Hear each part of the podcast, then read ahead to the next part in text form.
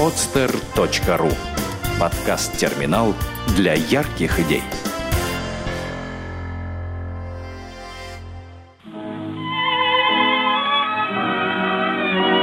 Дети войны. Подлинные истории. Хорошая память – залог счастливого будущего.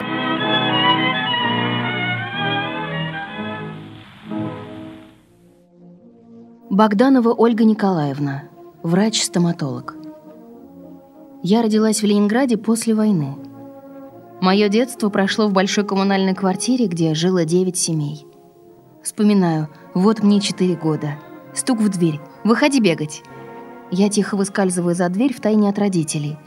Мы несемся с визгом и шумом по бесконечному петляющему коридору с поворотом в большую прихожую до самой кухни, мимо испуганных соседок, пробирающихся с кастрюлями в свои комнаты. Для меня это было счастье, добежав до стены, звонко ударить ладошками по ее прохладной поверхности, развернуться и помчаться обратно с диким топотом. Наша коммунальная кухня была с огромным столом, проходящим через все помещение. Вдоль стен стояли маленькие столики с керосинками и кирогазами. В углу была дровяная плита с конфорками, которую топили торфяными брикетами и дровами. Для этих брикетов и дров был специально приспособлен сарай во дворе. Часто наша детская компания собиралась на большом сундуке. Этот сундук принадлежал бывшим хозяевам квартиры. Он стоял в прихожей в уютном темном углу. Там мы прятались от взрослых, слушали истории собственного сочинения, пока нас не обнаруживали и не растаскивали по комнатам родители. В квартире было много детей моего возраста, поэтому мы устраивали общие игры. У одной соседской девочки были красивые книжки на французском языке с красивыми иллюстрациями к сказкам Шарля Перо. Сказки я знала наизусть, любила перелистывать эти книги и с удовольствием рассматривала картинки. Наша семья занимала большую комнату с одним окном, которое выходило во двор-колодец. Из окна была видна комната соседей, зеркальное отражение нашей комнаты, даже абажур висел такой же, как у нас. Когда мне было два года, мама тяжело заболела. Отец не мог справиться с тремя дочерьми-малолетками. Было решено на время маминой болезни нас поделить между родственниками. Меня, самую младшую, отправили к тетке. Помню, я плакала.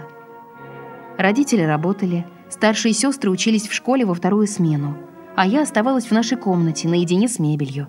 Это была резная мебель, старинный буфет с птичьими головами, масками львов и когтистыми лапами вместо ножек. Одной в комнате мне было оставаться страшно. В сумерках буфет превращался в огромное чудовище, а рояль в углу — в черного великана. На рояле играли папа и старшая сестра. В хорошем расположении духа — Папа поднимал крышку и играл этюды Шопена. Я любила стоять рядом и смотреть на молоточки, бьющие по струнам. В моей семье разговоров о войне старались избегать, забыть руины войны. Старались оградить детей от военных ужасов. Взрослые неохотно делились воспоминаниями, предпочитая охранять детскую психику от излишних подробностей. Наверное, это было характерно для людей того времени.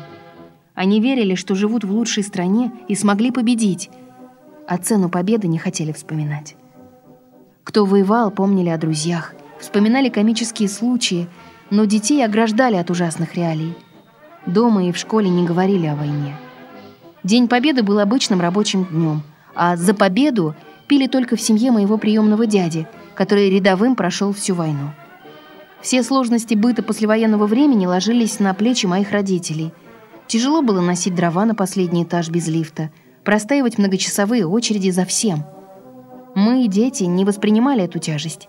Сейчас я понимаю, как было трудно в то голодное послевоенное время моим родителям поднять троих детей. Поскольку легче всего было достать муку, мама и соседки пекли пироги с разными начинками. За мукой нужно было отстоять огромную очередь, я с мамой стояла в этой очереди. Выражение «очередь за мукой» стало даже ленинградской поговоркой – в одни руки давали ограниченное количество муки. Я помню, как маму просили, и она вручала меня на прокат, впереди стоящим покупателям, чтобы те смогли получить дополнительные пару килограммов. Раз в неделю мы ходили в баню. Здесь тоже нужно было отстоять очередь на узкой лестнице, в говорливой и потной толпе. Мама непременно ошпаривала кипятком местные шайки, а меня сажала в принесенный с собой таз. Было очень жарко и хотелось уйти. Как уходили из нашей семьи в небытие события прошлого, так постепенно стирались и следы Великой Отечественной войны с ленинградских улиц. Послевоенные завалы сразу после блокады были разобраны. Город вычищен. Дворники с длинными шлангами регулярно отмывали асфальт. Иногда мама говорила, тут было здание. Она помнила. Война закончилась, и взрослые, как дети, считали, что все плохое ушло окончательно и навсегда. Надежда давала возможность жить дальше. Если в то время что-то и было ценное, так это тот детский взгляд, который сохранил непосредственность восприятия и веру в лучшее.